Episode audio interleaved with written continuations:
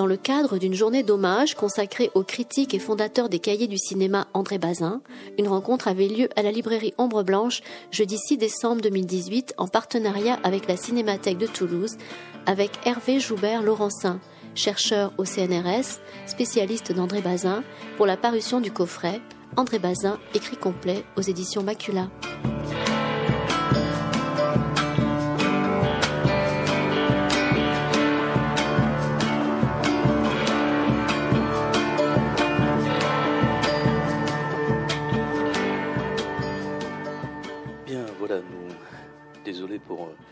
Ce retard. On donnait aussi le temps peut-être du public d'arriver, euh, de braver euh, les palettes qui brûlent, le métro qui ne marche pas, ou qui marche peut-être, ou qui marche ou qui... Et puis, braver peut-être le... essayer d'aller au-delà du découragement, venir en ville.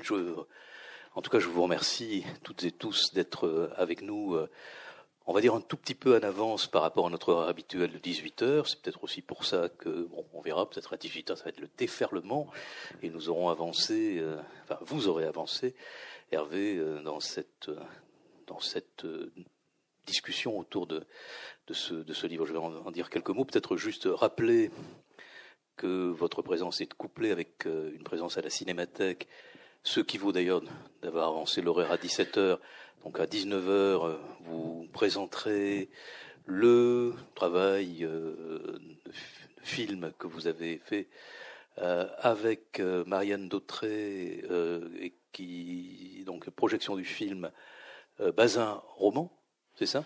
Donc un documentaire d'une heure, hein, je crois, c'est ça une heure et quart, voilà que nous verrons à la Cinémathèque à 19h. Après quoi, vous euh, direz tous les deux quelques mots d'un des films euh, du film que vous avez choisi à cette occasion, donc qui est un film de Preston, de Preston Sturges, un des grands auteurs euh, au cœur et à l'esprit de, de, de, André Bazin.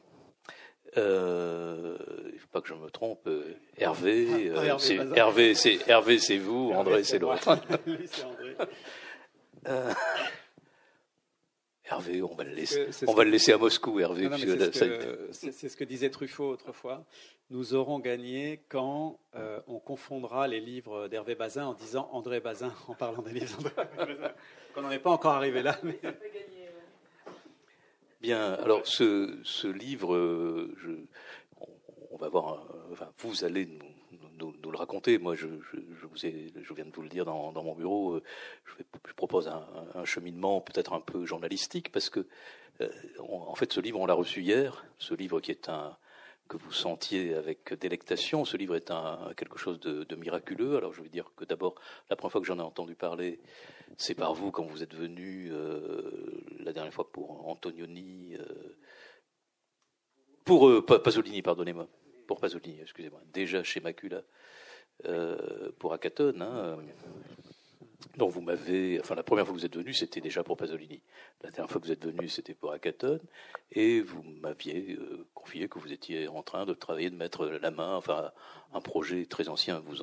Je vous laisserai le définir. Et puis la deuxième fois que j'ai entendu parler, c'est quand ce projet a commencé vraiment à, se construire. C'était l'an dernier, dans un, une assemblée, un petit, petit jury au, CNC, au, Centre national de cinématographie, chargé de bah, d'aider financièrement des, par des subventions euh, des projets éditoriaux de cinéma, euh, édition de cinéma qui a bien besoin d'être aidée aujourd'hui. Une invention du CNC, c'est la première fois que le CNC C'est ça, c'était la première fois. Et évidemment, euh, bon, il, allait de soi, mais je crois que vous avez eu encore plus avec le Centre national du livre parce que c'est un, c'est un, un, livre très exceptionnel.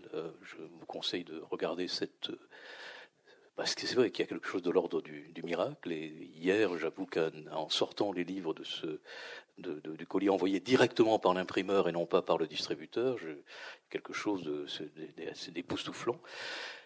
Voilà, et je vais peut-être vous laisser. Euh, on s'est promis d'abord de parler de la biographie, de, mais peut-être d'abord vous de, ce, de, cet événement pour vous dans votre vie, comment vous l'avez, euh, comment tout ça est venu, et comment aujourd'hui euh, nous vous recevons avec euh, le produit d'une grande partie de votre vie consacrée à André Bazin. André, André Bazin, Oh, je peux dire, euh, je ne vais pas raconter ma vie, hein. celle de Bazin est plus intéressante, on en reparlera après.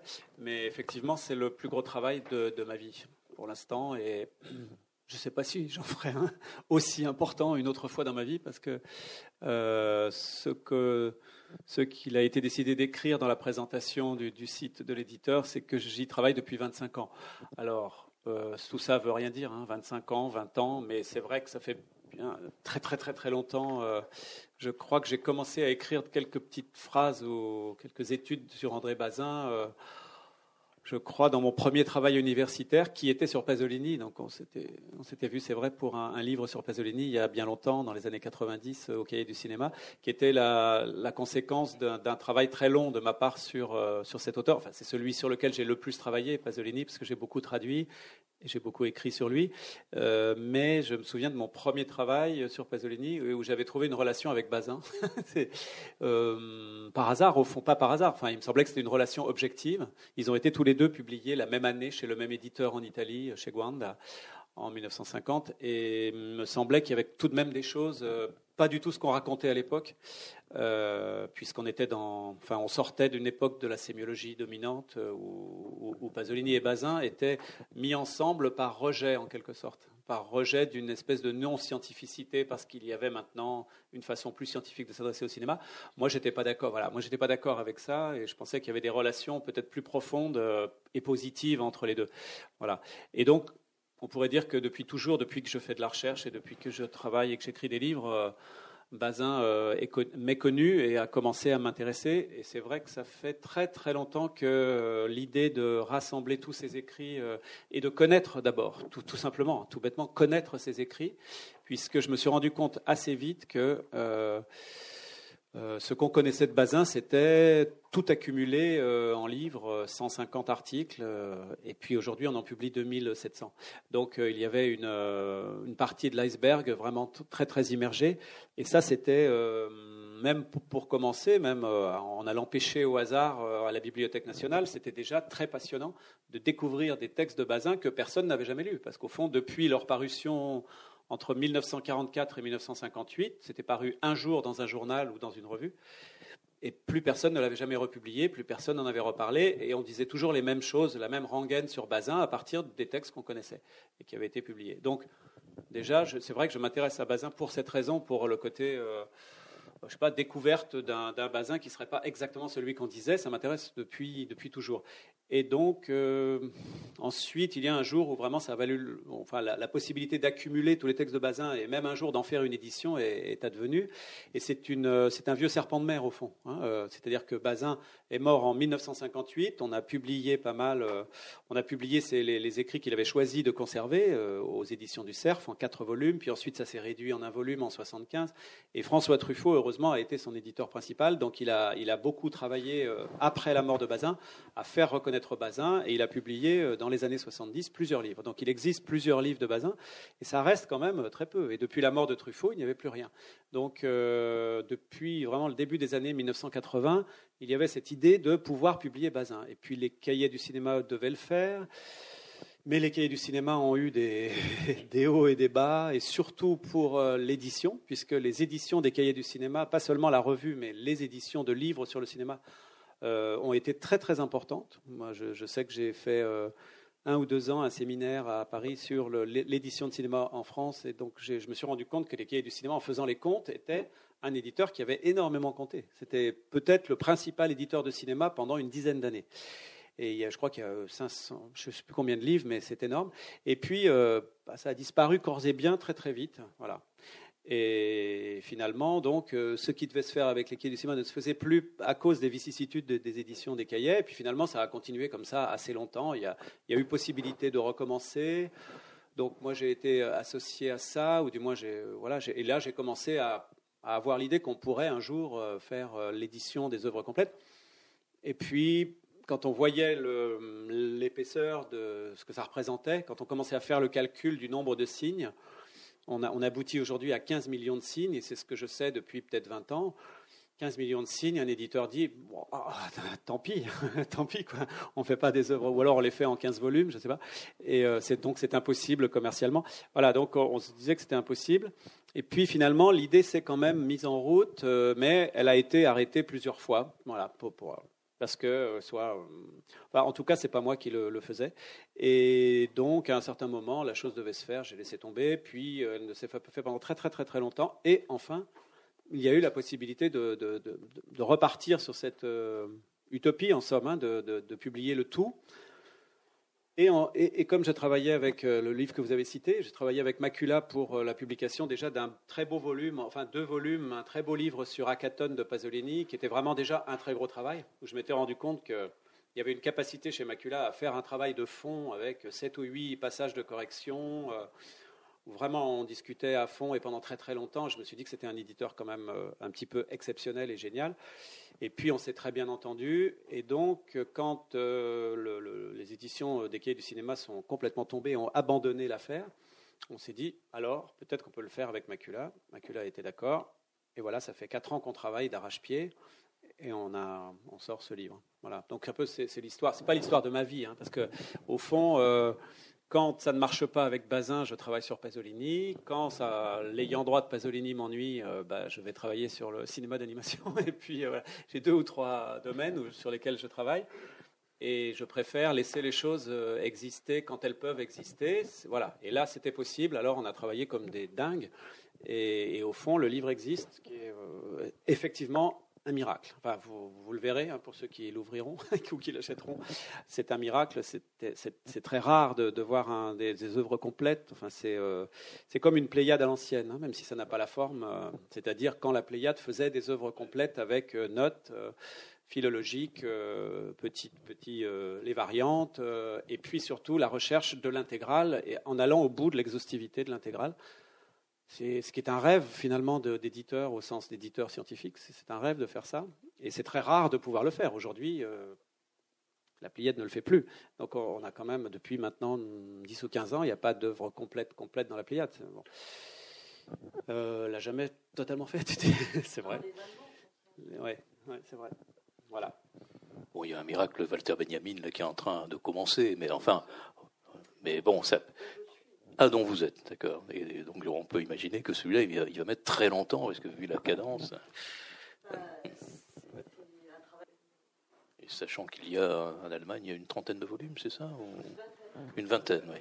Et donc un seul tome vient de sortir, mais enfin qui est aussi une, qui est aussi une performance éditoriale. Marianne euh, Dautrey, on pourra lui donner un micro aussi peut-être, euh, qui, a, qui est donc ma compagne, et puis tous les deux, on a réalisé le un film ensemble qui est montré tout à l'heure à, tout à l'heure à la, Cinémathèque euh, autour de Bazin, sur, euh, sur, un projet de Bazin. Mais on en reparlera peut-être en cinq minutes tout à l'heure. Mais donc je, présente Marianne, qui est traductrice de l'allemand et entre, de philosophie allemande et entre autres de Walter Benjamin pour le volume qui va sortir incessamment là, dans les quelques jours, je crois. Ça y est, il est sorti. Il, est sorti il est sorti et c'est aussi un objet vraiment formidable.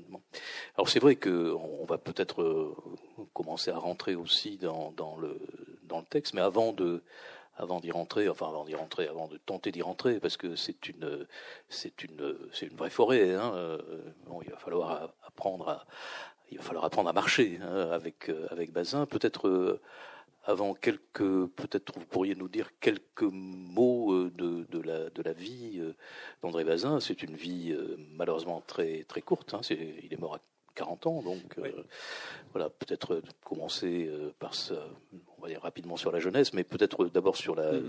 son passage de la, de la guerre et du sortir de la guerre. Mm-hmm. Oui, je ne sais pas si c'est une vie romanesque, mais c'est une vie fulgurante, en tout cas. Euh, c'est quand même intéressant. C'est quelqu'un qui est mort à 40 ans d'une leucémie, donc euh, cancer du sang, après avoir été tuberculeux et avoir été euh, malade vraiment depuis sa, son enfance quasiment. Hein. Donc c'est un, malade perpétuel qui a toujours un visage extrêmement maigre. Si vous avez vu des photos d'André Bazin, c'est très frappant. Il est, enfin, ce que raconte son biographe, c'est que les témoignages disent qu'il se tuait à la tâche, c'est-à-dire qu'il était sans cesse au cinéma et qu'il était toujours en train d'écrire. Et là, on en a la preuve. Si on fait le calcul en divisant par le nombre de jours, tout ce qu'il a écrit, c'est comme peuvent écrire les journalistes. Quand les journalistes sont obligés de rendre leur papier et qui travaillent dans un quotidien, il faut cracher son papier. Et ils n'ont pas les films à la maison comme aujourd'hui. Et, voilà, il n'y a, pas de reproduction de films, ni en cassette, ni en DVD, ni en dossier, en fichier comme aujourd'hui. Donc il faut aller voir les films. Et Bazin, en plus, euh, est un, est un perfectionniste. Donc euh, il n'aime pas les projections de presse. Il le dit plusieurs fois. On a plusieurs euh, moments où il explique que il sait, enfin, les, les, projections de presse l'ennuient. Il a dû aller à une projection de presse. Alors, il est retourné le voir dans une salle avec un public normal, parce que ce qu'il veut, c'est sentir ce que la réaction du public dans une salle, même s'il n'interroge pas les gens, même si on n'est pas au théâtre, il n'empêche, Bazin, c'est l'expérience de la salle. C'est une chose absolument fondamentale. Euh, et, Bazin euh, est aussi dans l'éducation populaire. C'est la deuxième chose fondamentale.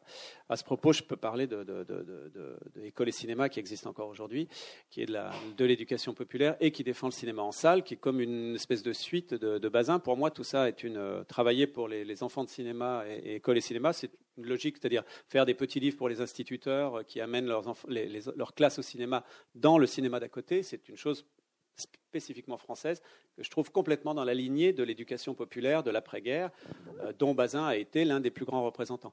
Donc, euh, avant d'arriver à l'après-guerre, où Bazin vraiment euh, se lance dans, la vie qui va être celle de Bazin telle qu'on le connaît, hein, vraiment 1944-1958, c'est très très bref, d'autant que pendant un an et demi de ces, de ces 14 années, il ne peut pas écrire, il est dans un sanatorium, donc euh, il lit beaucoup, mais il est arrêté par la tuberculose pendant un an et demi. Donc euh, c'est énorme, ça veut dire qu'il a quand même euh, sur 13 ans, c'est pour ça qu'il a écrit, on, s'aperçoit qu'il a écrit beaucoup. Donc auparavant, il est formé pour devenir instituteur. Voilà. Bazin, c'est vraiment l'instituteur type, mais avec une, une, folie d'apprendre. Euh, c'est-à-dire l'instituteur au sens de polytechnicien, comme on le dit, l'instituteur qui, apprend tous les, domaines, parce que, et en plus la pédagogie et en plus l'esprit euh, de l'éducation populaire. Voilà, tout ça à la fois, l'esprit collectif, euh, le besoin de, s'engager dans la société. Donc c'est, vraiment l'instituteur dans toute sa splendeur. Et Bazin a été formé dans deux écoles d'instituteurs, plus l'école normale supérieure. C'est-à-dire qu'il a d'abord été trois ans à La Rochelle, formé comme instituteur. Donc euh, moi, j'ai retrouvé les, archives, au fond, hein, en faisant des repérages pour le film. On a trouvé, enfin, même avant le, le, les repérages du film, on a trouvé la personne qui, était encore le directeur de, l'ancienne école normale, qui était devenue euh, IUFM, après IUFM, qui était devenue masterisation et qui était en train d'être euh, viré de ses locaux.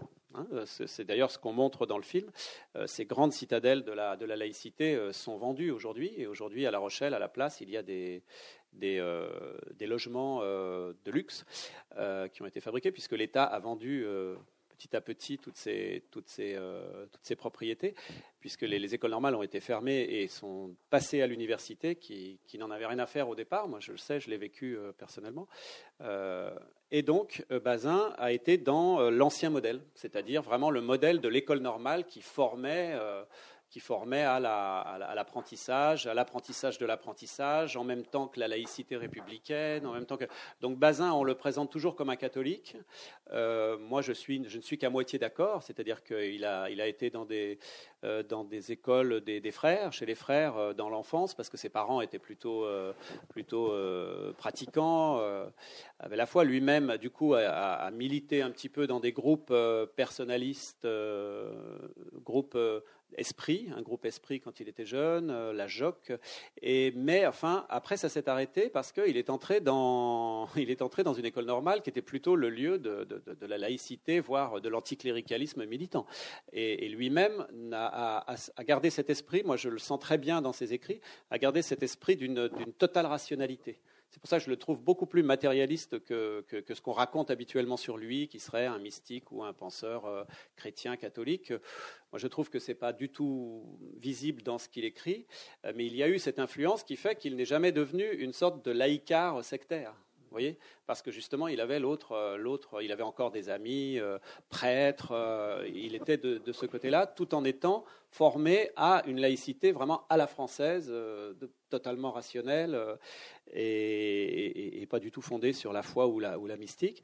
Et euh, pendant ces trois ans, il a été le, donc j'ai rencontré l'ancien directeur de l'IFM qui m'a sorti le grand cahier noir sur lequel étaient écrites toutes les notes depuis 1914 jusqu'en 1968 de tous les élèves, parce qu'à la page de 68, il est écrit cette année après les événements, euh, les, élèves ne seront plus notés, il n'y aura plus de notes. Voilà. Mais avant 68, on a les années de Bazin et on voit qu'il est quasiment toujours le premier de la classe. Et, donc, comme il était parmi les meilleurs ou sans doute le meilleur euh, de, son école pendant trois ans, on lui a fait faire une espèce de euh, un peu d'ascenseur, quoi, c'est-à-dire une, école préparatoire qui se faisait dans une autre école normale à Versailles. Donc c'est rapproché de Paris. Il a fait une année de plus, qui, qui était une année de, de formation d'instituteur, mais très particulière, pour préparer une entrée à normale supérieure euh, de Saint-Cloud et il a été admis à l'école normale supérieure de Saint-Cloud. Donc il devait devenir instituteur, puis ensuite, tout d'un coup, euh, il devait euh, passer dans une autre école, l'école normale supérieure, et devenir professeur d'école normale, euh, inspecteur de l'éducation nationale, ou je ne sais quoi. Voilà. Donc il avait une voie toute tracée. Et puis là arrive la drôle de guerre. Et donc tout s'est arrêté. Et il a été faire la drôle de guerre très rapidement. Il est revenu. Il a découvert le cinéma à Bordeaux, puis à Paris, et il est devenu cinéphile euh, brusquement. Hein, on a parmi les premiers témoignages, on a les témoignages d'Alain Resnais, le cinéaste Alain Resnais, qui, raconte comment il a montré les premiers films euh, américains euh, muets pour les faire découvrir à Bazin, qui était un jeune universitaire, dit-il, donc un jeune étudiant, euh, qui n'avait jamais vu de film, ou, presque, ou qui avait vu très peu de films, mais qui déjà était prêt à, raisonner sur tous les films et à, avoir un esprit critique. Voilà. Et donc, euh, euh, là, Bazin s'est retrouvé dans sa vie a été totalement bouleversée. D'ailleurs, il a raté l'oral du professorat, ce qu'on appelait le professorat à l'époque, c'est une chose qu'on a, qui n'est ni, l'agrégation ni le CAPES, mais qui est une sorte de CAPES pour travailler dans, le primaire supérieur, qui est un, une filière qui a été euh, euh, laminée par, par Vichy et qui ensuite n'est jamais revenue dans l'éducation nationale, mais dans laquelle avait été complètement formé Bazin. Donc le monde de Bazin s'est écroulé par, euh, par le gouvernement de Vichy qui a, fermé les écoles normales d'abord.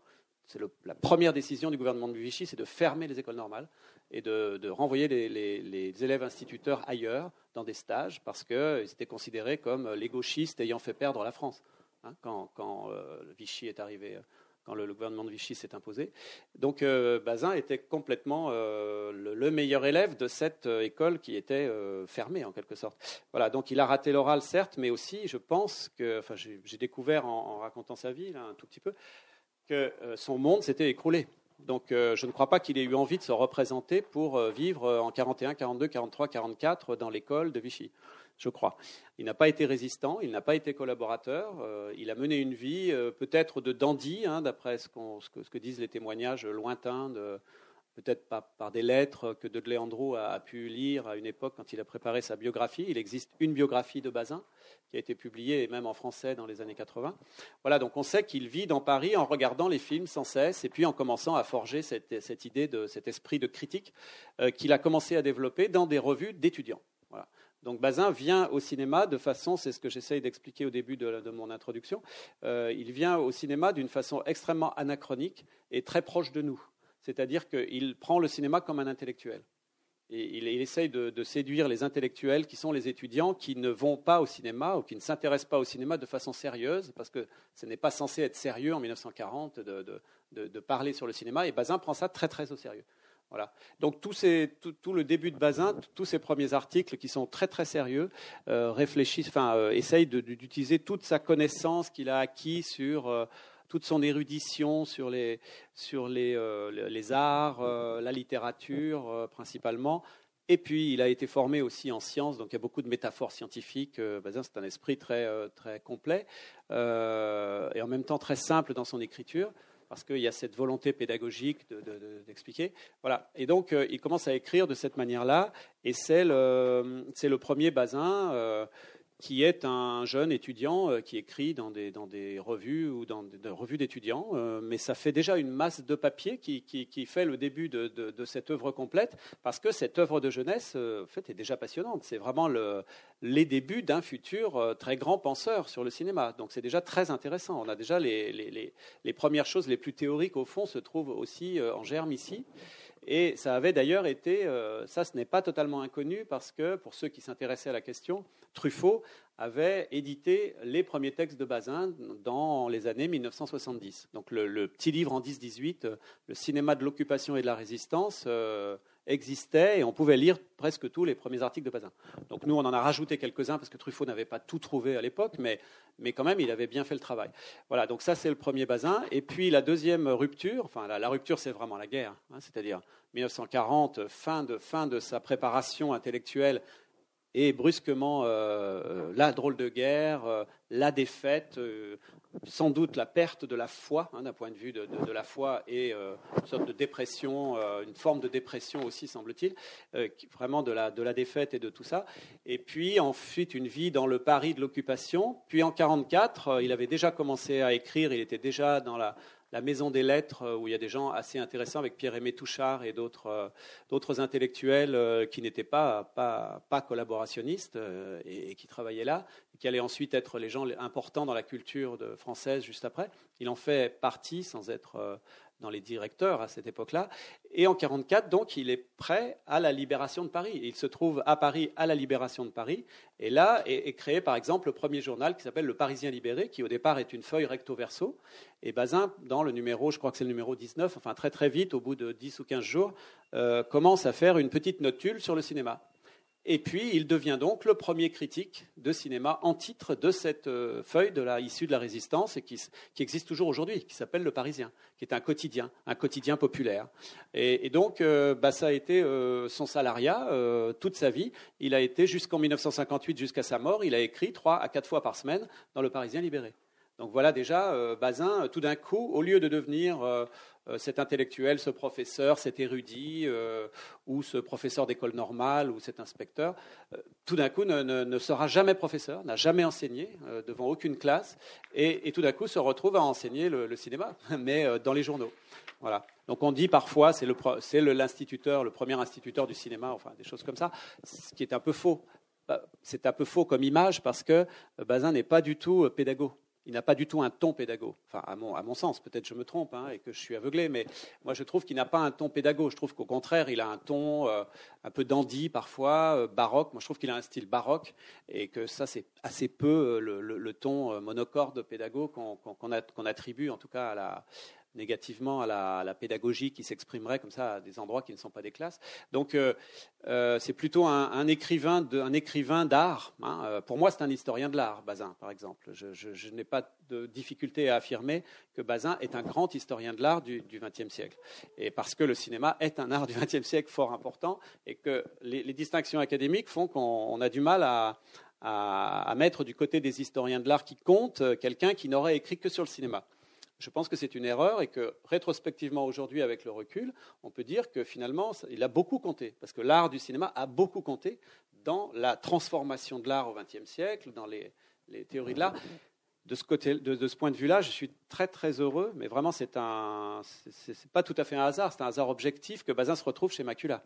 Les éditions Macula, c'est quand même euh, un catalogue assez magnifique euh, de, de théorie de l'art d'esthétique et de théorie de l'art. Et Bazin se retrouve en très bonne compagnie. Et au fond, euh, ni Macula ni moi ne trouvons ça bizarre. Euh, et c'est presque une affirmation que, Bazin soit ici euh, avec un livre imposant chez Macula. C'est une façon de dire que le cinéma a beaucoup compté et que écrire sur le cinéma comme lui est une chose très importante dans, le, dans la constitution de la pensée, dans les sciences humaines, mais dans l'histoire de l'art en particulier, ou dans l'histoire des arts en particulier. Voilà, donc à partir de 44, il est ce journaliste, et puis bien sûr, euh, ça ne suffit pas au départ euh, d'être euh, salarié pour trois, trois papiers par semaine dans le Parisien, donc il, il, répand tous azimuts la possibilité de, de, travailler, et là, il commence à travailler dans, dans, beaucoup de revues. Donc dès 45, il publie dans, dans Esprit, un très très beau texte dans Esprit. Le premier texte dans Esprit, c'est sur le dictateur de Chaplin, que les Français n'avaient pas vu depuis 1940 et, qui ressortait avec tous les films américains qui se déversaient à partir de la, libération.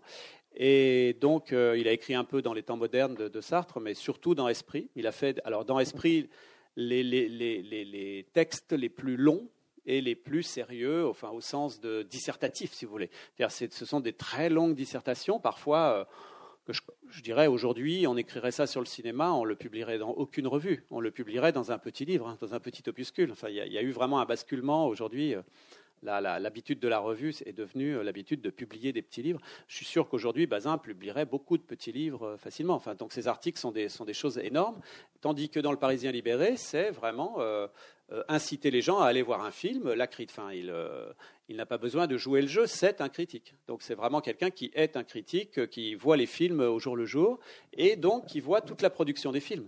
Et là, ce qui est passionnant avec lui, c'est que son, il a vraiment une fibre théoricienne euh, de, réflexion.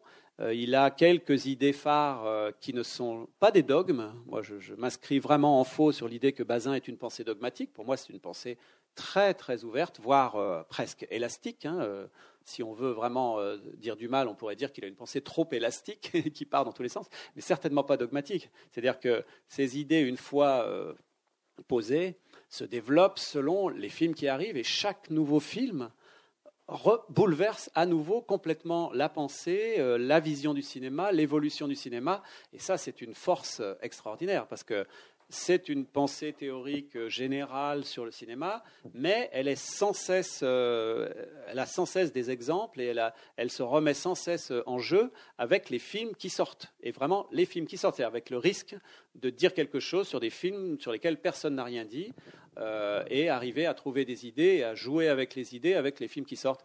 Et ça, c'est la grande force de, Bazin qui en fait euh, quelqu'un qui est à la pointe de tout ce qui est moderne à son époque. Donc c'est un des inventeurs de cette notion qu'on appelle néoréalisme. Ben voilà, c'est le néoréalisme chez les Italiens. Euh, n'est pas la même chose que le néoréalisme chez Bazin ou que le néoréalisme chez d'autres. Hein. On a souvent dit qu'il y avait la conception des Italiens en faisant leurs films et parfois en écrivant sur la question, et des Français qui avaient en quelque sorte inventé un discours sur le néoréalisme qui expliquait ce que c'était que le néoréalisme italien, et en tant que nouveauté euh, dans la forme du réalisme qui, en gros mène à ce qu'on appelle parfois la modernité, le cinéma moderne. Hein. C'est exactement ce qu'a fait le, philosophe Gilles Deleuze quand il se met à écrire des livres entiers sur le cinéma, qui sont très beaux à mon sens, euh, qui sont très néo-basiniens, euh, s'appuie sur Bazin, entre autres, euh, avec bien d'autres, hein, évidemment, et, et, explique cette idée que le néoréalisme, quand il est vu par Bazin, c'est une forme d'explication de la modernité, donc la modernité des années 60, celle qui va suivre la, mort de Bazin. Voilà. Alors, donc ensuite, Bazin écrit dans, beaucoup de, médias.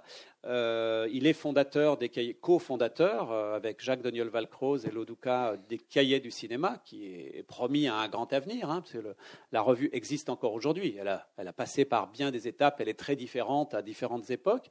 Mais la grande revue est fondée, euh, la revue jaune, les Cahiers jaunes, c'est la revue de Bazin. Hein. Quand Bazin est mort, on considère que cette période, c'est la période de Bazin. C'est celui qui a incarné en quelque sorte 1951-1958. C'est vraiment incarné par Bazin, qui est le rédacteur en chef euh, phare, en quelque sorte.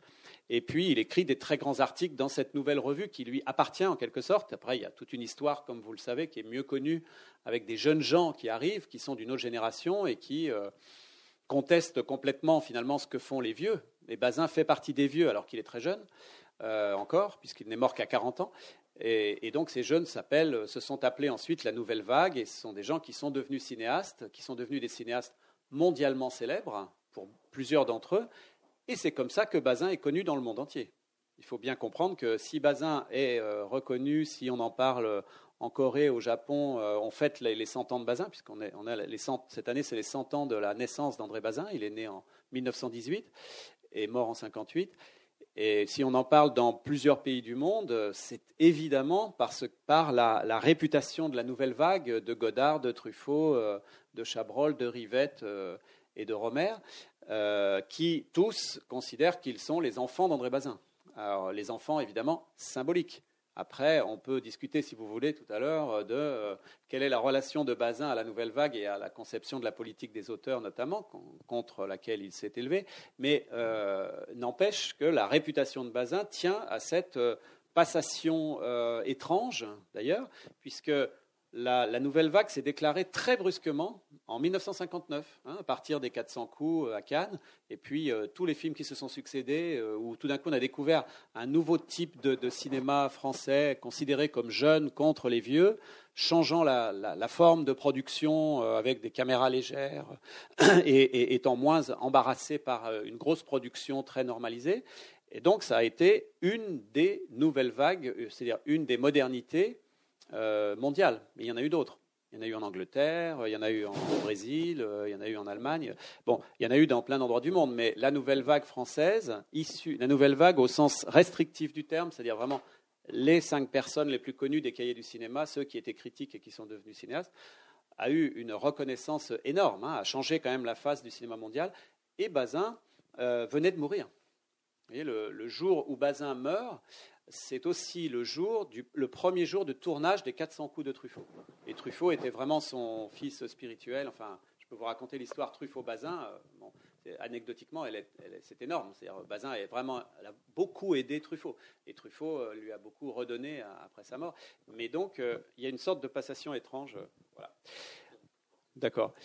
Et, voilà, donc euh, euh, lui, lui mort, euh, quelque chose se passe brusquement qui ne ressemble pas à sa vision des choses, mais qui est issu de lui par l'acceptation de la contradiction aussi. C'est-à-dire qu'au sein des cahiers du cinéma, Daniel Valcroze et lui ont laissé travailler des gens qui leur étaient tout à fait contraires, c'est-à-dire qui, disaient, qui défendaient Hitchcock alors qu'Hitchcock était considéré comme très léger. la relation qu'on va, qu'on va trouver là maintenant dans ce livre avec Bazin Hitchcock, c'est vraiment très intéressant parce est, il est très contre Hitchcock et en même temps, il y a les, jeunes qui, viennent défendre Hitchcock euh, par provocation. Hein. C'était par provocation contre les vieux, les intellectuels, euh, ceux qui étaient sérieux et qui disaient qu'Hitchcock c'était le cinéma américain, hollywoodien, euh, pas sérieux. Euh, voilà. Et Bazin a quand même d'autres arguments que, que, ça, des arguments fondamentaux contre Hitchcock sur la gratuité du formalisme d'Hitchcock, etc. Enfin, c'est très très, c'est très très sérieux.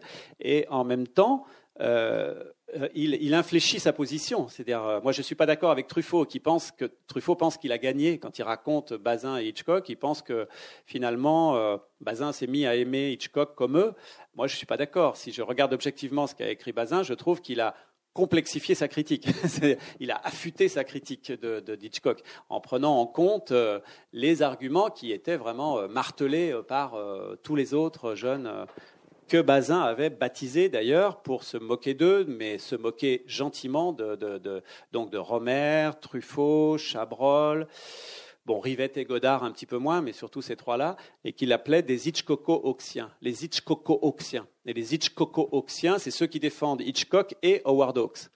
Évidemment, les, les comédies d'Howard Hawks c'est-à-dire euh, Romer adorait les comédies de Howard Hawks, et donc euh, ceux qui défendent Hawks et, euh, Hitchcock, c'est-à-dire aussi la, en quelque sorte pour l'époque la, superficialité de l'hollywoodisme détesté, notamment par les communistes pour des raisons idéologiques, mais aussi donc la classe intellectuelle cinéphile française. en général, et Bazin en, fait partie en quelque sorte. Voilà, donc il se moque des Hitchcocko-Hawksiens et j'ai découvert finalement en jouant avec les mots qu'on entendait Coco quoi, dans Hitchcoco. Euh, Coco, c'était le nom du perroquet que, que, Bazin avait ramené du Brésil. Et il raconte toute une histoire de, euh, qui s'appelle, le texte est très beau, il s'appelle Comment peut-on être Coco? Comment peut-on être Coco C'est euh, comment j'ai ramené un perroquet du Brésil, avec toute la difficulté de le passer dans l'avion, chercher, lui, lui trouver des, des, des certificats, etc., etc., jusqu'à ce qu'ils disent, ah ça y est, Coco a euh, ce passager clandestin a passé la dernière barrière. Coco est français. voilà. Et donc, parce que Bazin adorait les animaux. Voilà, puisqu'on est dans, le, dans, le, dans la biographie, euh, Bazin était un, vraiment un adorateur des animaux. Il avait beaucoup d'animaux chez lui. Euh, il vivait avec deux iguanes. On a une photo très belle où il a une très grosse iguane sur son, sur son épaule. Et puis le perroquet, plusieurs perruches et perroquets, des chats, des chiens et même un alligator. Et donc, quand l'alligator, petit évidemment, un bébé, donc quand l'alligator a grandi, sa femme, quand même, lui a demandé, ils avaient un enfant en bas âge, lui a demandé de, le, de le, de le, donner au jardin d'acclimatation. Voilà. Mais Bazin était vraiment. Alors, ça se lit dans ses textes, puisque Bazin parle beaucoup des films animaliers, ce qu'on appelle les films animaliers et notamment les documentaires animaliers ou les films de fiction avec des animaux. Il a écrit des grands textes très célèbres. Euh, Montage interdit, par exemple, c'est sur euh, un mélange de, deux articles, l'un sur Crin Blanc, le, le, cheval sauvage de la Camargue avec l'enfant qui, arrive à dresser le cheval sauvage de la Camargue euh, contre les gardiens. Et puis Ballon Rouge, qui n'est pas vraiment un animal, mais qui est un petit ballon rouge qui suit comme un petit chien le, petit garçon. Voilà. Et puis Une fait pas comme les autres, euh, qui était euh, euh, un cinéaste français qui parvenait à, dresser des animaux qu'on ne peut pas habituellement dresser, qui avait une sorte de basse-cour chez lui, qui arrivait à leur mettre des vêtements, un peu comme les calendriers des postes, vous voyez, quand on a des petits chats qui sont habillés comme des humains, et qui arrivait à leur faire tenir des poses d'humains et de faire des petites histoires avec ça. Voilà. Donc Bazin est, très contre ce type de film et l'oppose à Crin Blanc, voilà, dans un, dans un texte assez célèbre mais enfin, il a parlé euh, beaucoup des, animaux. Voilà, donc euh, j'ai parlé des cahiers du cinéma, je vais terminer euh, très rapidement. C'était 1951, donc je dirais que c'est l'après-après-guerre. Hein. C'est un deuxième moment après l'immédiate après-guerre où Bazin a surtout défendu des films oralement, c'est-à-dire en, créant des ciné-clubs, plusieurs ciné-clubs, et en étant directeur d'une fédération de ciné-clubs pour toute la France qui travaillait avec des avec des sympathisants du Parti communiste, avec la CGT, alors que Bazin n'a jamais euh, jamais eu sa carte au PCF euh, ni à la CGT. Euh, il a même écrit un texte anti-stalinien en 1950 qu'il a fait vraiment détester et mettre, euh, et mettre au rencard de tous les communistes. Mais sinon, il a travaillé avec euh, des, avec des, des groupes communistes entre, euh, en ne l'étant pas, entre 44 et 49, hein, dans, dans l'éducation populaire. Voilà. Donc, ça veut dire que Bazin passait sa, ce, ce, ce euh, passait sa vie à aller présenter des films, et notamment, c'est l'un des rares à avoir présenté des films euh, aux usines euh, Billancourt, enfin dans les usines à midi, pendant la pause, on montrait un charlot et une petite discussion, une petite présentation.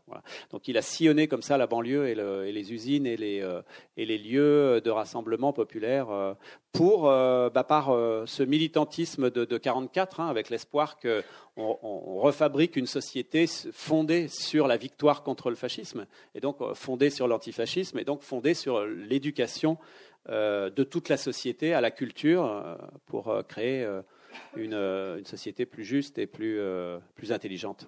Donc Bazin a vraiment été l'un, des, enfin c'est, son activité principale en plus de tout ce qu'il écrit dans, jusqu'en 1949. Puis après, il y a la deuxième période, après 51.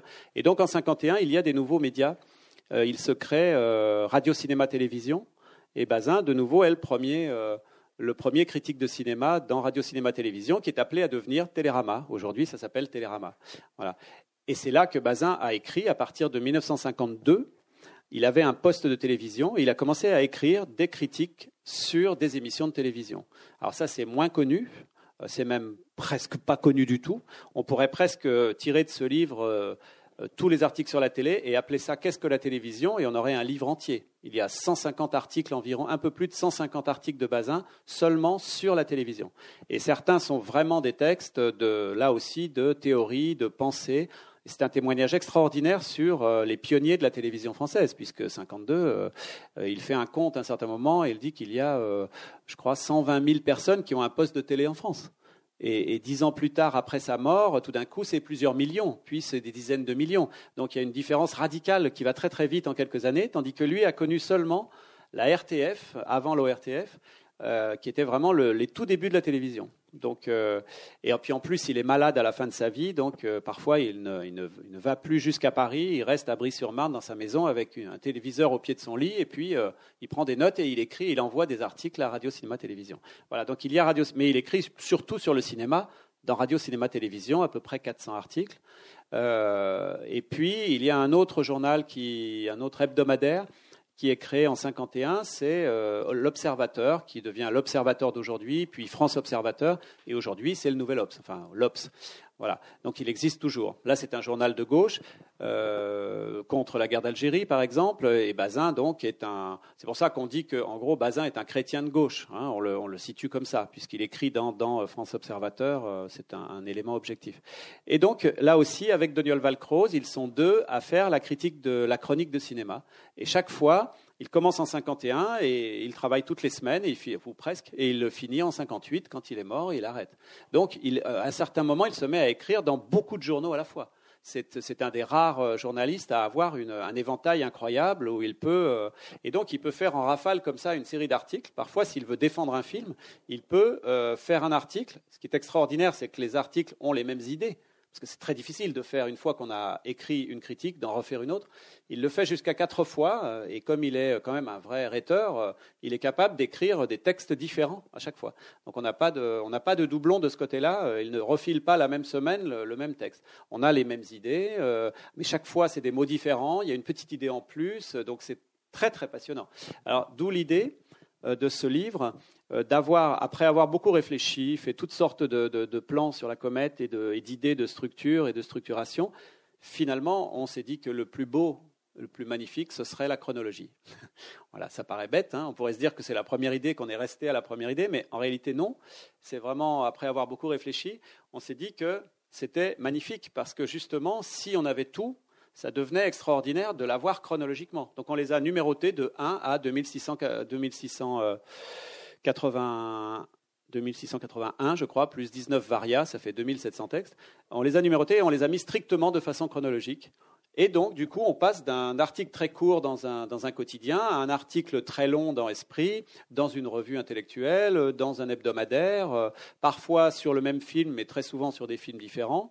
Et on a, alors après, on peut aller le lire comme on veut, mais on a, on a cette, euh, et on a cette vie de Bazin, au fond. On a à la fois la vie de quelqu'un qui ne cesse d'écrire, et on a la vie du cinéma, et on a tous les films, euh, évidemment, il ne parle pas de tous les films, mais il parle d'une grande partie des films qui sortent à Paris, c'est-à-dire des films mondiaux. Parce qu'au fond, la sortie des films à Paris a toujours été, encore aujourd'hui, euh, euh, passe un peu en revue le, monde entier. C'est un peu une exception mondiale.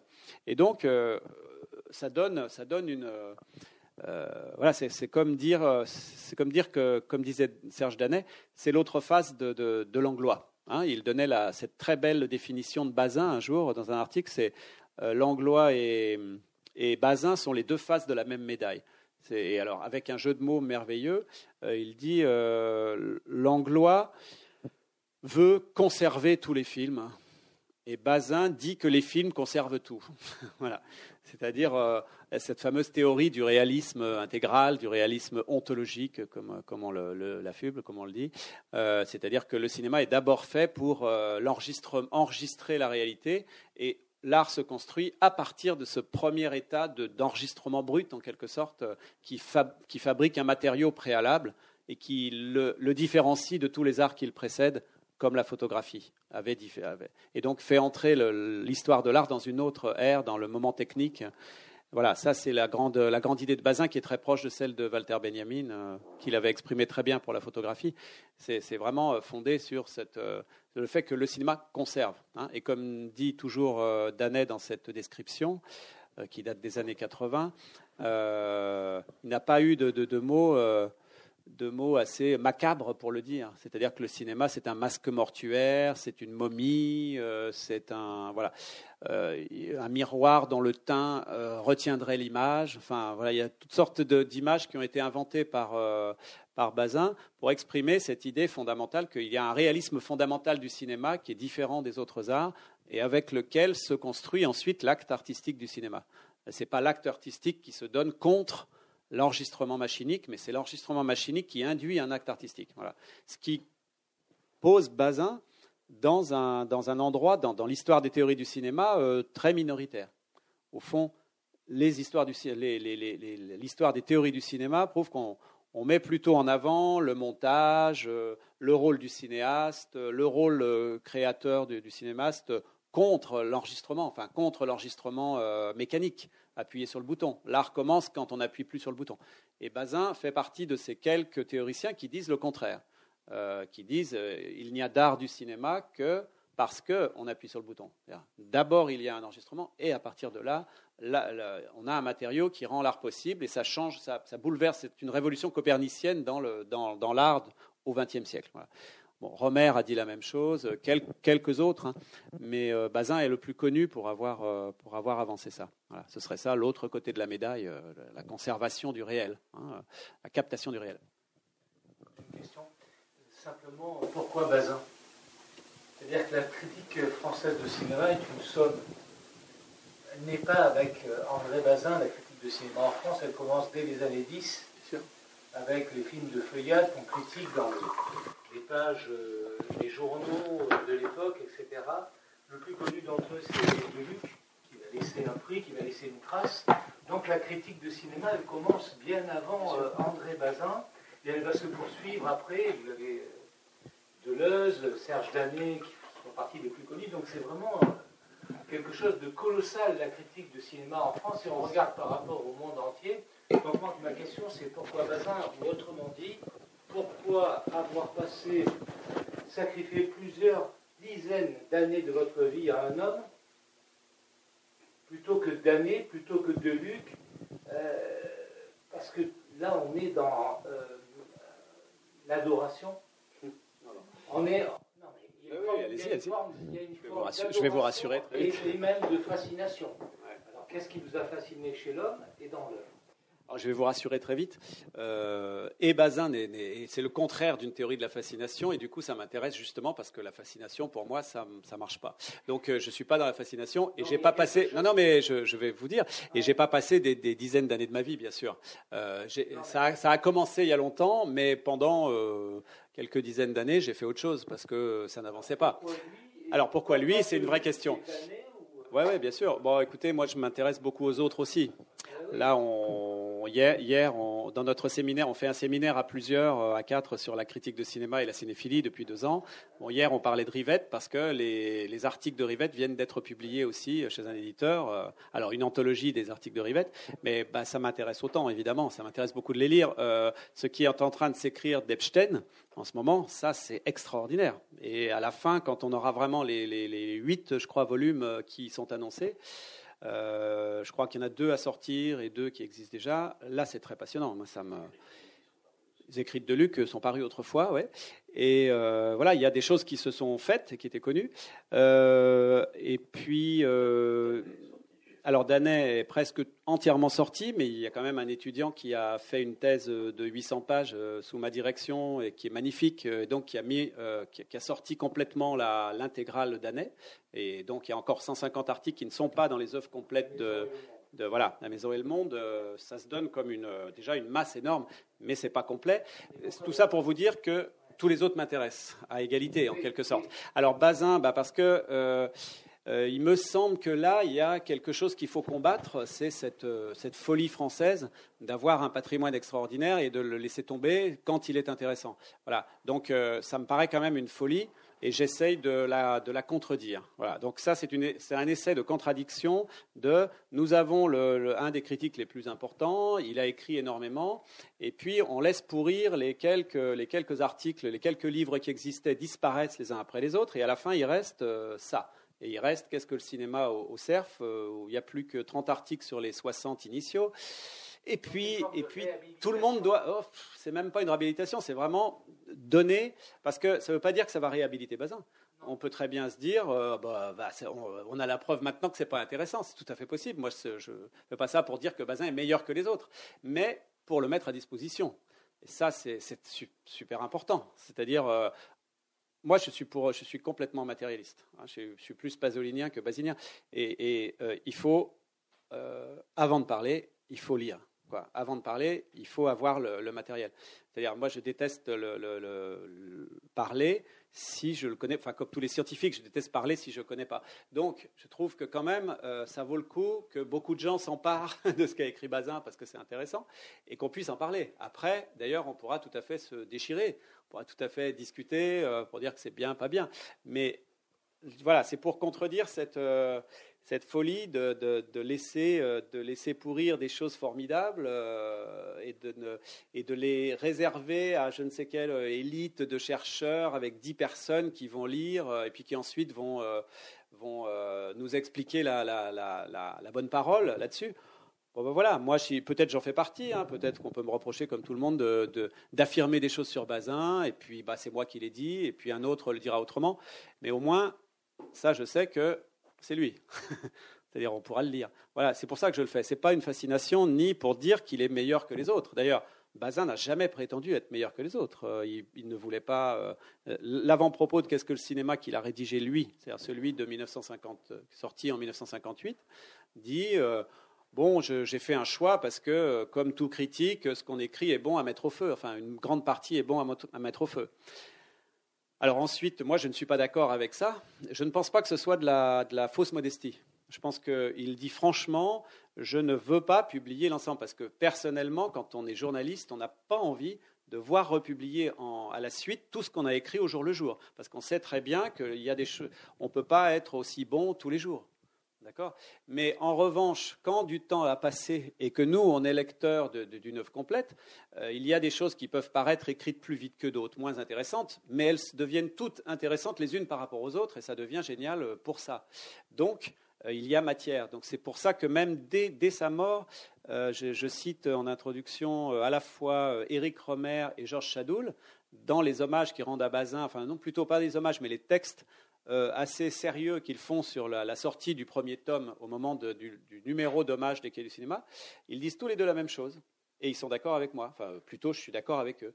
C'est-à-dire, ils disent dès 59, euh, il y a les milliers de pages de Bazin sont intéressantes.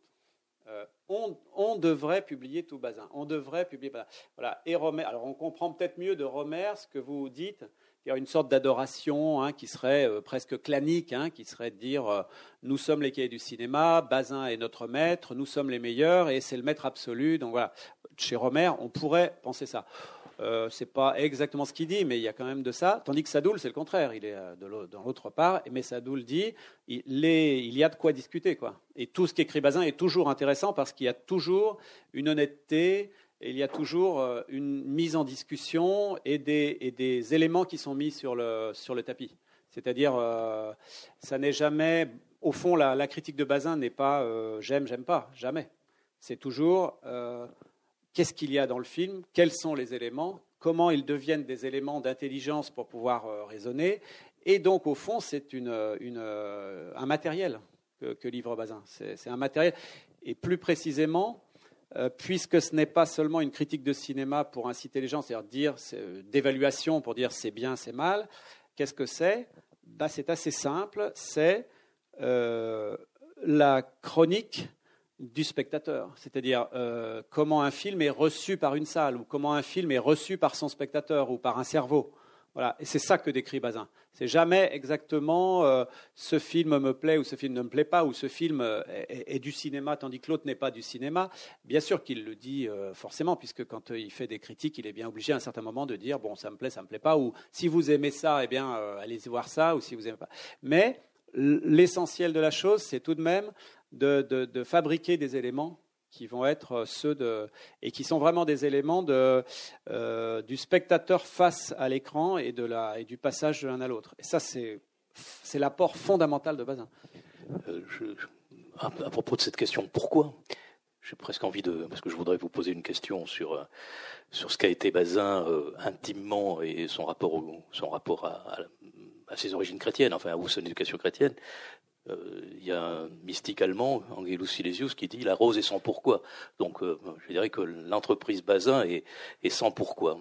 Et je voudrais reprendre cette question, enfin ce, propos sur les mystiques, en revenant à, en revenant à ses, origines qui lui ont été euh, reprochées, et vous y, vous, y revenez dans, votre introduction, Hervé, à, plusieurs reprises, et notamment par ce, qui, ce, qui, est arrivé dans positif à la, comme, comme relation à, cette, euh, à cette euh, formation chrétienne. Formation chrétienne qui, quand même, est doublée euh, au sortir de la guerre d'une formation intellectuelle qui est proche de celle du seuil, d'abord. À un moment donné, il rencontre Bardet et Flamand, qui est celle de la revue Esprit, qui est l'héritage de, de, Mounier, de personnalisme, et qui va avoir aussi à faire avec l'éducation populaire, comme vous le disiez tout à l'heure. Donc Cacérès, Benigno Cacérès, qui est un des inventeurs de l'éducation populaire, enfin des promoteurs, est dans cette, dans, dans cette constellation, le seuil, esprit, voilà. Et vous avez cité Sadoul, et la question du communisme, elle est quand même principale euh, à, dans, dans, cette période des, des, années de reconstruction. Hein, de, voilà. Est-ce que qu'est-ce qu'est Bazin avec cette formation chrétienne, avec peut-être cette pensée, et puis avec euh, ce, ce, rapport aussi euh, au communisme? J'aimerais que vous précisiez un peu et comment comment pour vous il comment vous le figureriez de, sur sur cette question-là. C'est assez difficile. Euh, la réponse est assez difficile. Euh, c'est vous qui avez lu tous les tous les tous les écrits. Oui, bien sûr. Et c'est pour ça que j'explique que la réponse est assez difficile. C'est-à-dire que euh, on n'a pas de. C'est pas facile. Bazin est, en permanence dans une sorte de, de saut de côté. Hein. C'est-à-dire, il travaille avec les communistes, mais en aucun cas il n'entre dans l'idéologie euh, des communistes de, cette époque-là, y compris dans la défense des films. Il peut être, euh, très clair euh, là-dessus. et en même temps, il n'est jamais anticommuniste, puisqu'il il, il travaille avec, avec les gens. il ne peut pas se permettre d'entrer, enfin, même fondamentalement, il n'est pas dans une pensée anticommuniste. Donc, il n'est pas dans une pensée de droite anticommuniste telle qu'elle peut s'exprimer largement à cette époque-là. Euh, et dans la pensée chrétienne, voilà. Mais il n'est jamais dans, euh, par exemple, il n'a pas de référence marxiste. C'est un pas comme Rossellini, donc. Voilà, euh, ouais, pour moi, c'est un. Pour moi, c'est un. Bah, Rossellini est, démocrate chrétien. Rossellini, c'est un chrétien. Bazin, non. Bazin n'est pas un démocrate chrétien. Bon, et et d'un point de vue chrétien, c'est la même chose. Euh, tout ça, ce sont des affaires de jeunesse. Donc, ce sont des affaires de jeunesse qui ne n'entrent quasiment plus au moment où il commence à écrire sur le cinéma. Donc, euh, il est évident que tout ça, c'est important pour sa formation. Donc, il est évident qu'il garde des amis, qu'il garde des, principes de discussion. Donc, parfois, et, euh, ça, va, ça va assez loin jusqu'à des discussions avec des, avec des, catholiques euh, sur l'incarnation, la grâce. La... Bon, il y, a, y, a, des choses comme ça qui peuvent aller très loin, surtout quand il tombe sur Bernanos, mis en scène par Robert Bresson. Hein. Voilà, alors là, il y a vraiment. Mais on voit bien que euh, c'est pas le. Là, là encore, ça n'est pas idéologique. C'est-à-dire que quand il suffit de comparer à ce qui s'écrit à la même époque que lui. Et là, on s'aperçoit qu'il a toujours une, une, euh, un en deçà. Hein. C'est-à-dire que c'est comme s'il avait une forme de. Je ne sais pas s'il faut appeler ça laïcité, hein, mais il faudrait presque appeler ça laïcité du, du, du jugement. C'est-à-dire qu'à chaque fois, euh, il y a euh, des idées qui ne doivent pas être emportées par une idéologie ou une autre. Hein. C'est-à-dire, euh, celle, alors du coup, c'est impossible de savoir vers laquelle il oscille véritablement, euh, intimement, parce qu'il se fait une sorte d'obligation d'être euh, non, euh, non idéologique dans, le, dans, dans l'approche. pour, autant, euh, Après, on peut le juger. Pour autant, il meurt en 58, et dans mon souvenir, Mounier meurt en 56, et il va publier dans la revue de Mounier. Ah, bah, bon, il publie dans Esprit, oui, bien sûr. Bien sûr. Enfin, beaucoup de gens publient dans Esprit. bien sûr, Et le seuil, c'est le, seuil, c'est Chris Marker, donc c'est pareil. voilà, le seuil est beaucoup plus. Chris Marker est, a, été un, un secrétaire d'André Bazin dans Travail et Culture, dans l'endroit où il travaillait, mais Chris Marker a été beaucoup plus important dans le seuil. Hein. Vous évoquiez le seuil. Bazin n'a pas de relation directe avec le seuil, à la différence de Marqueur, qui lui est un éditeur, euh, un typographe, enfin pas un typographe, mais fait des très belles typographies, des très beaux livres, des collections entières. Donc il a un, lien intime avec le seuil. Euh, ce que n'est pas ce que n'a pas Bazin. Et en même temps, Chris Marker va avoir toute une toute une autre. la, euh, question était aussi celle de.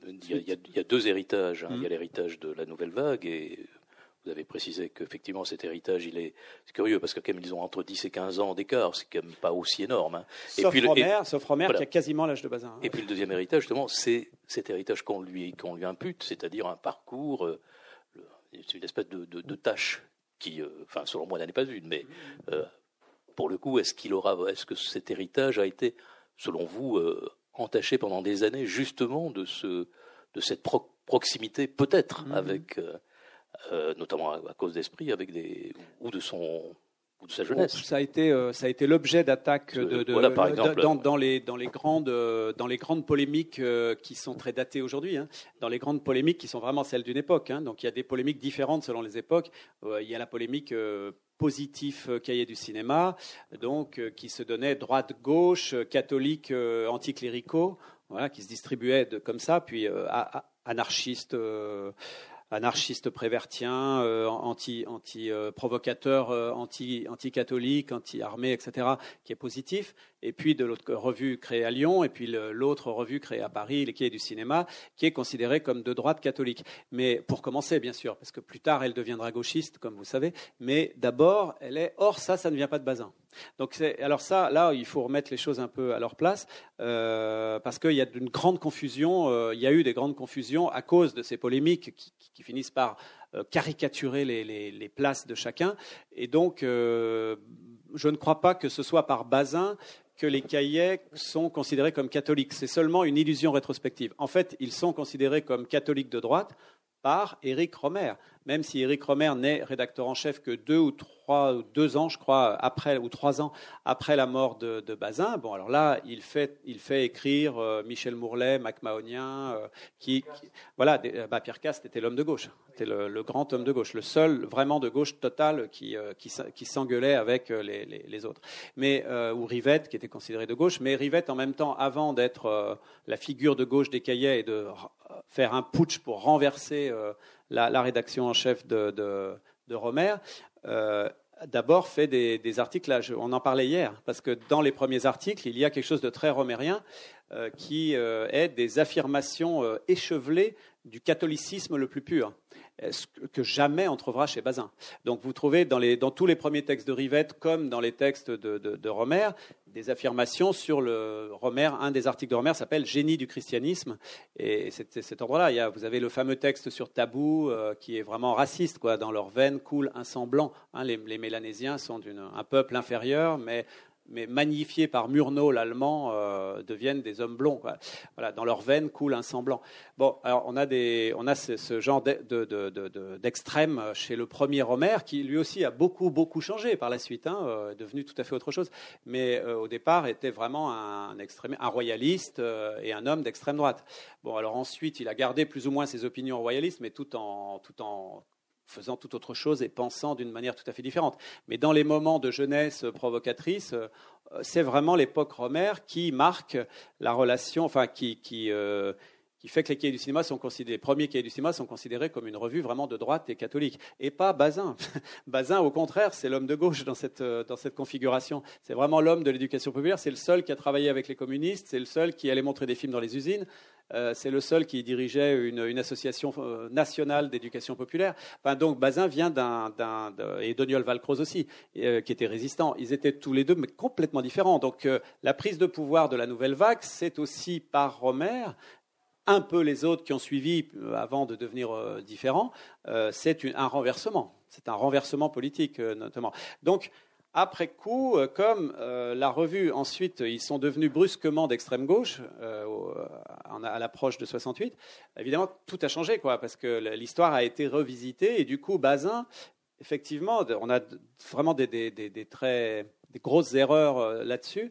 Euh, Bazin a été un peu remis avec euh, cette histoire ancienne des cahiers qu'on voulait voir disparaître, comme si c'était Bazin qui l'avait amené, alors que Bazin, pas du tout. Il est tout à fait à l'envers. Voilà. Donc c'est pour ça qu'il faut rétablir la chose, qui est d'autant plus, euh, qui paraît d'autant plus vrai qu'il y a eu ces, ces, insultes de la part de, de, euh, prenant Bazin, même y compris juste après sa mort, en le prenant comme bouc émissaire euh, d'une vision euh, catholique, rétrograde, réactionnaire du monde, ce qui est vraiment, alors là, un contresens absolu.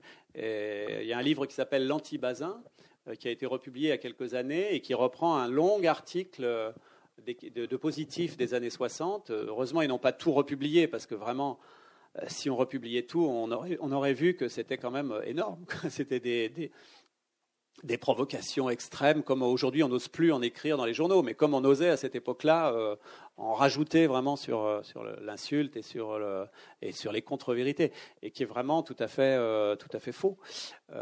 C'est, vraiment très curieux. Donc, Voilà, il y a, euh, il y a une histoire assez. Euh, enfin, ce qui prouve aussi que Bazin est, devenu une espèce de statut du commandeur, a été mythifié pour qu'on arrive à ce point-là à, euh, à, avoir des opinions totalement contrastées sur lui. Donc, au fond, euh, publier tout, c'est aussi pour répondre à pourquoi. Hein. Pourquoi? Bah, Publier tout, c'est aussi faire redescendre un peu cette, euh, cette, euh, cette, pression. Quoi. au moins, quand on, quand on lit, bah, on peut au moins être sûr qu'il a écrit ça et il n'a pas écrit ça. Voilà, donc ça va être intéressant. Moi, je suis assez intéressé de voir comment maintenant on va, euh, on va, on va lire Bazin et, raconter des choses sur Bazin. On peut plus se permettre de, raconter des choses qui sont des oui-dire ou qui sont fondées sur des, vieilles polémiques oubliées et qui retournent les choses. Voilà. Alors nous, nous allons rentrer dans les 3000 pages euh, progressivement. On va prendre le temps, mais vous serez sûrement plus là quand on sera à la 3000e. Euh, il y a grosso modo deux, puisque c'est chronologique, on commence par les articles, comme vous le disiez, du Parisien libéré, donc qui sont des articles courts, puis euh, on va aborder les premiers articles plus importants, les premiers articles de fond dans Esprit. Donc il y a vraiment deux ou plus. Il y a deux écritures. De... Et qu'est-ce que vous diriez de ces deux écritures de, d'André Bazin? Alors, il, y a, il y a plusieurs rythmes, c'est vrai. Euh, et c'est ce qui est intéressant dans, dans le livre aussi. C'est que donc d'une part, vous avez un rythme de quotidien et donc de journaliste. Et ça, c'est vraiment le rythme du... Oui, on a... allez-y, euh, non, elle me dit qu'il faut arrêter dans 10 minutes, donc on va se donner encore 10 minutes pour que vous continuiez. Oui, bien sûr. Alors, il faudra donner aussi la parole à des questions. Donc, très rapidement, oui, il y a différents rythmes hein, de, de Bazin, c'est évident, euh, différentes vitesses d'écriture, et ça, c'est assez passionnant de le, de le, voir, et surtout qu'elles sont entremêlées dans la chronologie. Alors après, on peut se permettre de les, de les prendre comme on veut. Et il y a les, euh, les comptes rendus de festival, euh, Bazin envoyé spécial, euh, euh, le, film du, jour qui sort avec une toute petite chronique qui dit voilà, voilà, voilà ce que j'ai retenu ou voilà ce qu'on peut retenir, voilà ce qui peut plaire ou pas. Et puis il y a les, très longs articles jusqu'à jusqu'à des études, hein, parce que bon là j'ai cité les principaux journaux médias, mais ensuite on a une soixantaine de lieux où Bazin écrit une seule fois, euh, où Bazin est sollicité pour écrire une chose, un, petit peu à l'étranger. Il est traduit aussi euh, de temps en temps. Mais euh, voilà, donc ça, ce sont des, des, rythmes effectivement très différents. Alors, est-ce que c'est le même basin ou est-ce que c'est deux basins? Ça, c'est une vraie question. Hein. Euh, là, je demande à, je, je, demande à écouter euh, ce que, comment les gens vont le lire, parce que moi, je suis peut-être trop dedans, donc j'ai tendance à, à, lire basin partout d'une certaine façon, de la même manière. Donc là, je suis assez curieux de savoir comment les gens vont le lire. y a-t-il vraiment d'un côté un journaliste du, au jour le jour Y a-t-il de l'autre côté, ne pas par exemple qui écrit sur la télévision? C'est peut-être frappant quand il écrit sur la télévision. À un certain moment, il y a, peut-être des moments de, faiblesse où ça devient euh, des, toutes petites choses. Hein. Pourquoi vous avez dit ça, euh, Claude Darget Vous vous êtes trompé sur euh, telle race d'animal. donc, il, fait un peu le courrier des lecteurs avec la télévision. Donc, de temps en temps, il y a vraiment des toutes petites choses assez médiocres où il reproche à quelqu'un. D'ailleurs, il se fait engueuler par, je crois, le, le père d'Antoine de Caunes, là. Georges de Caunes. Georges de Caunes renvoie une lettre pour dire non mais euh, vous nous emmerdez, euh, vous les critiques vous faites rien et puis euh, vous nous dites qu'on ne sait pas ça, venez donc travailler notre place, etc. Bon et Bazin donc est un peu la mouche du coche qui dit, qui regarde la télé comme un citoyen quoi, qui dit c'est insupportable d'entendre des bêtises pareilles, etc. Parce que malgré tout, la télévision qu'il voit, c'est une espèce de télévision utopique qui euh, pourrait éduquer le peuple et qui serait un appareil magnifique. Euh, et ça, sans doute, euh, il y a des choses qui ont existé dans les quelques années où, par exemple, le magnétoscope n'existait pas. Donc il faut bien voir que la première télévision était une chose assez extraordinaire euh, du point de vue de la performance, puisqu'il y avait des, émissions performées. Il fallait que la télévision, euh, que, les caméras filment en direct, les, fameuses dramatiques en direct, il fallait bouger les caméras et qu'elles soient cachées, parce qu'elles étaient euh, émises immédiatement en direct. C'était du direct absolu et obligatoire. Donc il y avait un aspect de performance qui était très nouveau et, qu'on n'a jamais retrouvé par la suite, puisqu'à partir du moment où on a pu enregistrer, évidemment, tout trucage et toute, et toute euh, tranquillité de, censure et autres, ou d'autocensure, a été beaucoup plus facile. Donc on n'a jamais retrouvé cette télévision des tout premiers temps. Et Bazin est un témoin immédiat de la télévision des premiers temps. Bon, ça c'est intéressant. Et donc il y a plutôt une vue positive de tout Bazin sur la télévision, sauf que quand même de temps en temps, on voit qu'il a l'intelligence de percevoir que ça sera une grande machine d'imbécilité. Et là, il le voit. Et il voit bien qu'il y a une, machine incroyable pour fabriquer une nouvelle imbécilité, une nouvelle sottise, euh, un accélérateur de bêtises. Bon, alors ce n'est pas principalement ce qu'il écrit. Il écrit plutôt positivement. Voilà. Donc, euh, on pourrait se dire qu'il y a, oui, il y a peut-être un, chroniqueur euh, au jour le jour, euh, et, je pense que certains lecteurs peuvent apprécier ça.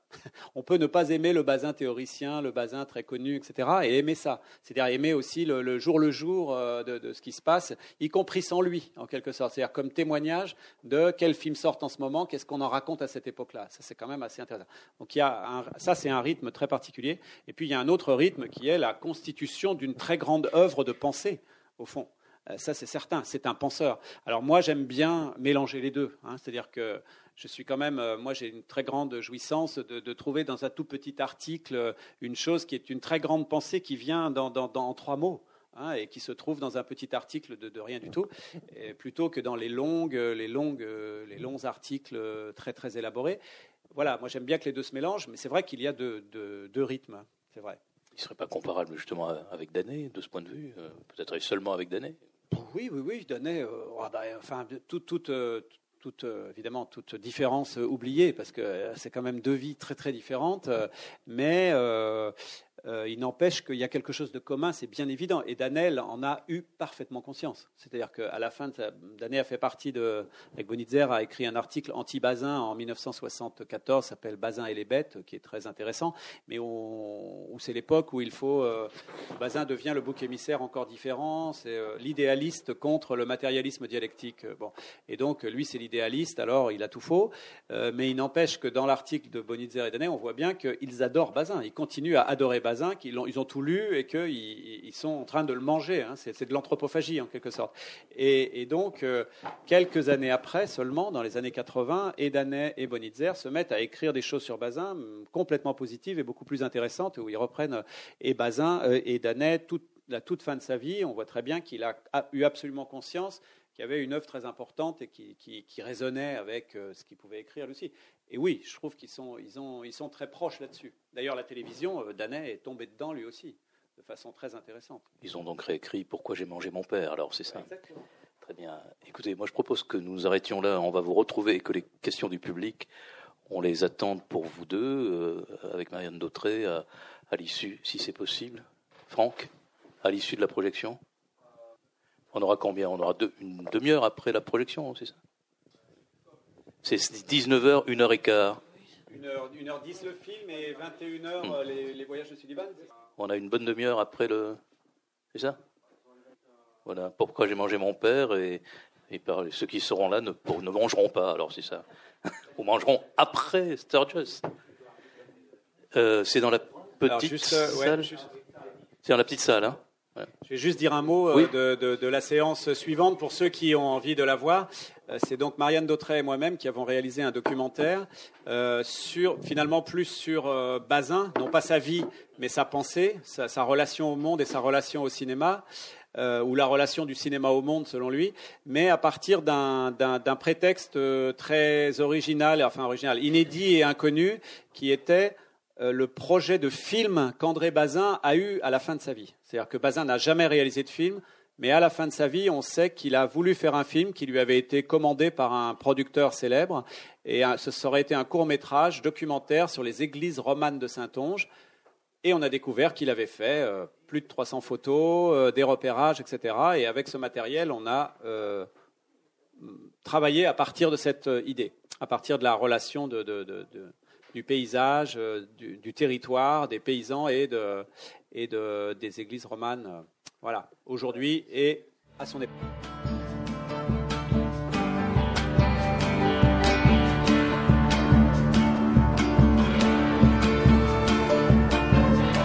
Vous venez d'entendre une rencontre avec Hervé Joubert-Laurencin à l'occasion de la parution du coffret André Bazin écrit complet aux éditions Macula la librairie Ombre Blanche jeudi 6 décembre 2018 lors d'une journée d'hommage consacrée au fondateur des cahiers du cinéma.